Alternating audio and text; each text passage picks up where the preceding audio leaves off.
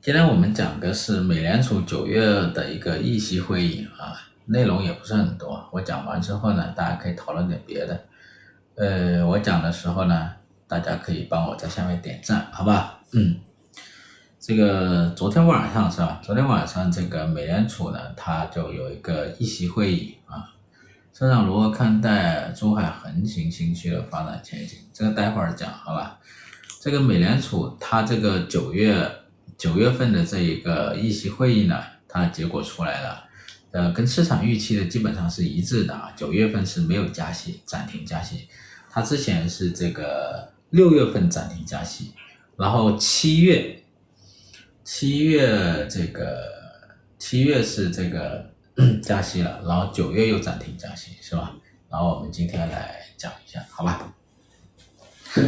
好了，那现在正式开始了啊！各位舍友好，欢迎来到清河直播间，我是清河社长。今天是八十七期啊，八十七期是吧？我们一起来呃聊一聊美国这个九月份的这个议息会议啊，以及这个美联储的一些决策啊。那这个 美国的东部时间啊，就九月二十号，它有一个议息会议啊，它公布了这一个会议的一个结果。就是维持的这个利率不变啊，现在的联邦基金利率是百分之五点二五到百分之五点五，这是一个非常高的一个水平了啊，非常高水平。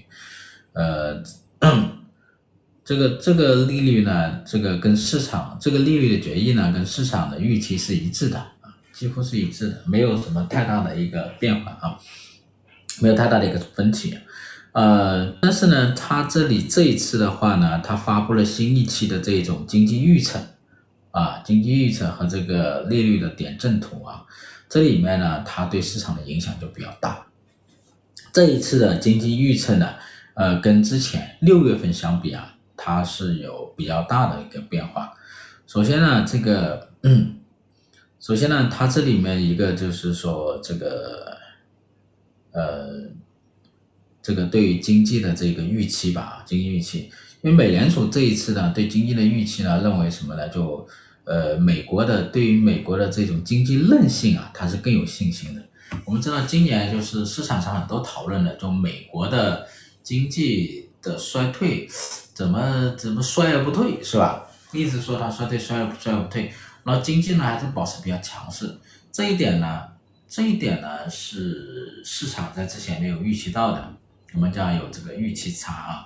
那这一次美联储呢，它也修正了之前它对美国经济的判断，是吧？它把这个美国经济的这一种这个增长的预期啊啊上调了，上调了。六月份呢，它对美国这种经济增长的一个预期是百分之一啊，现在上修到百分之二点一，这个是上修比较大的啊。各位室友好啊，各位室友好。然后呢，它的失业率呢就下调了。六月份呢，他预期这个今年失业率是百分之四点一，他现在下修到百分之三点八，然后通胀呢也是啊，通胀有所调整，这个 PCE 呢是调整到百分之三点三，就是 PCE 整体的通胀啊，核心通胀呢就 PC 核心这个这个 PCE 啊，然后呢是百分之三点七，他做了这样一个相对来讲的话，经济相对韧性比较强。通胀呢，相对来讲还比较顽固，啊、呃，失业率呢也保持着比较好的，啊、维持的比较低位的这么一个预期，那这就是会影响它的一个什么利率决议啊，影响利率决议。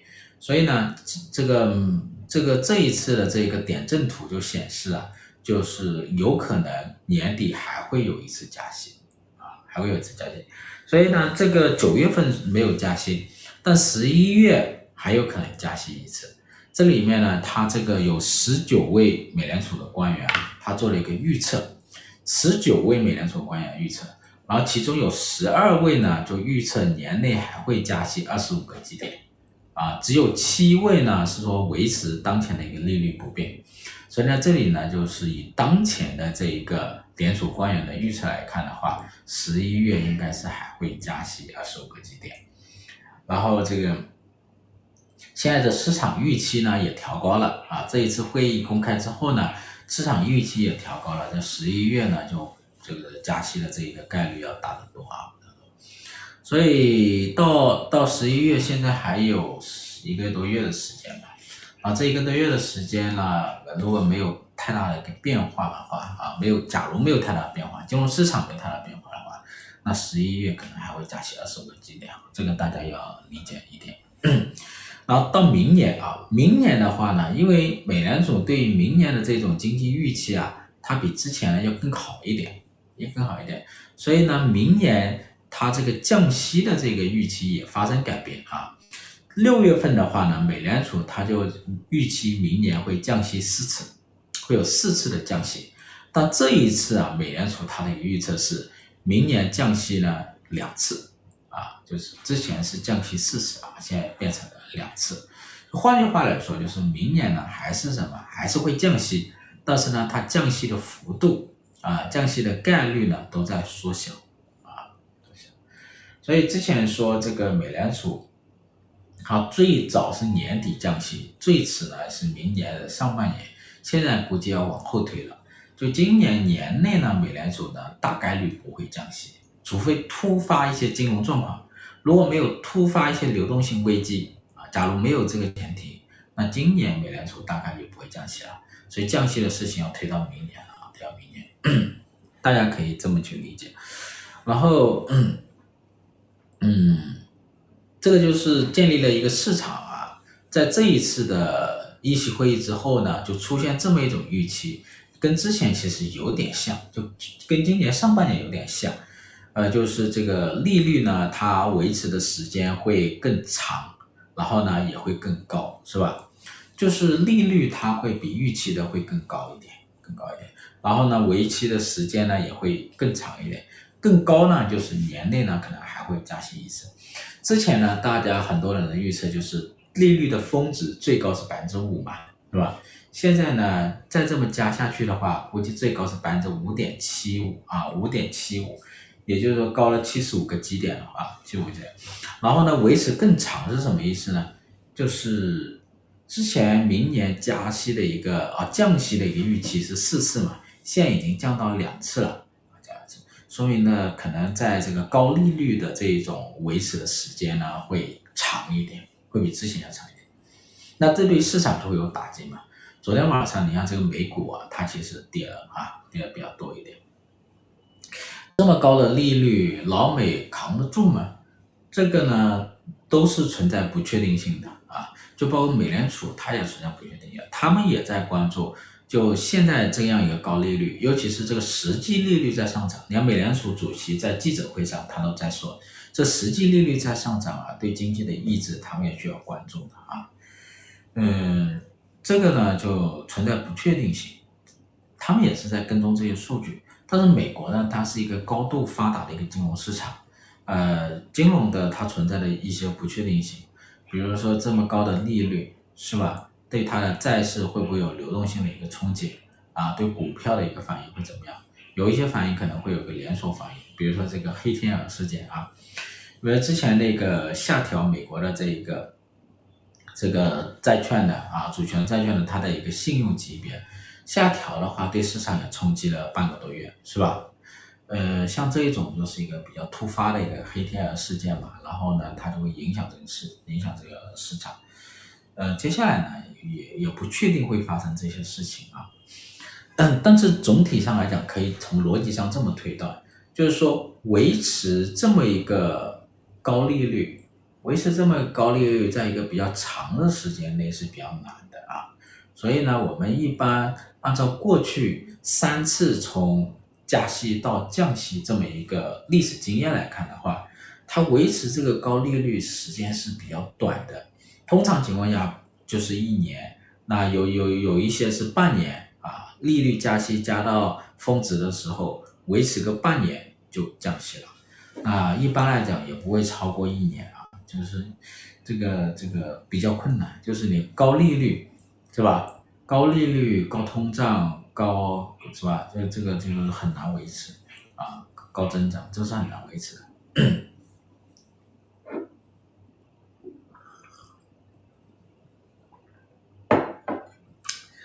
这一点大家可以理解一下。所以从现在开始呢，就说美联储呢，它可能最多后面加息二十五个基点了啊。但是呢，不管怎么样，它的利率维持的是很高的，实际利率呢也在上涨。对于它这个金融市场意志还是很强，是吧？我们呃，我之前还是维持之前的预测吧，就是纳斯达克呢，就美股啊，它是见顶了。我两个月之前就说见顶了啊，见顶了。接下来的话，在美联储降息之前，它还是一个震荡下行，哎，震荡下行的一个过程啊。所以大家有时候不要去看美联储有一天晚上涨得好，哦，就就美国经济很强劲，一天晚上跌又怎么样？呃，这个有时候就是这个阶段呢，美美股它也有很大的一个什么分歧啊，他们也会很大分歧。就是对于市场的一些信息，包括这个数据、经济数据的发布，它也是比较敏感的，也会有震荡。包括美联储的一些官员的一些讲话，都会影响到他们的一些判断啊。老美加息，我们出口也上不去啊，是一般是这样。就我们加息，他们加息的话呢，你这个需求还是有抑制的。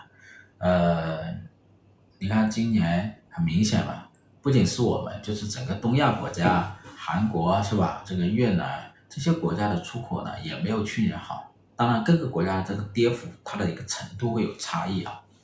嗯。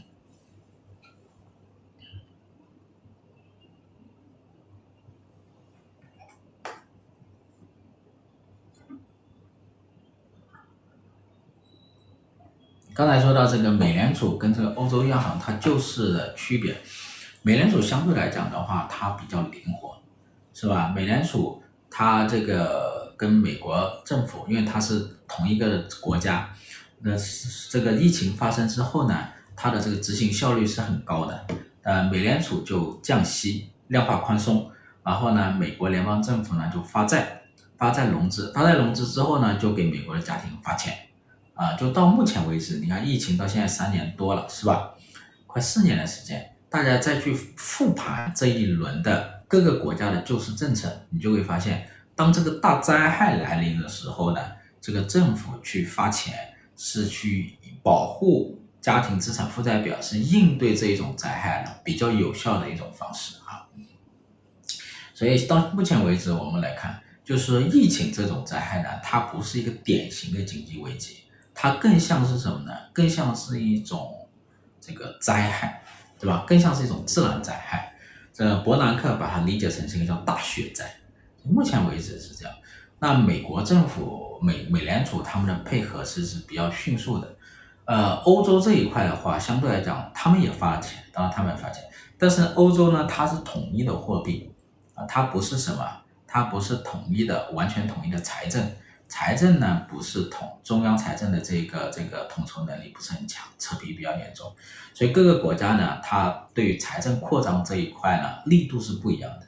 意大利啊、法国、德国，他们国家的这些国家的力度它不一样，所以的话，美联就是欧洲央行对他们的支持是没那么直接的，它就是通过降息啊这种方式，然后呢，欧洲央行呢也不允许直接向各个国家的财政部门进行给他们直接提供融资啊，他们不允许，所以这里面呢，欧洲央行受到的他们这个呃束缚是要大于美联储的，然后欧洲它这些国家的这种财政是不平衡的，相对来讲的话，它有差异啊。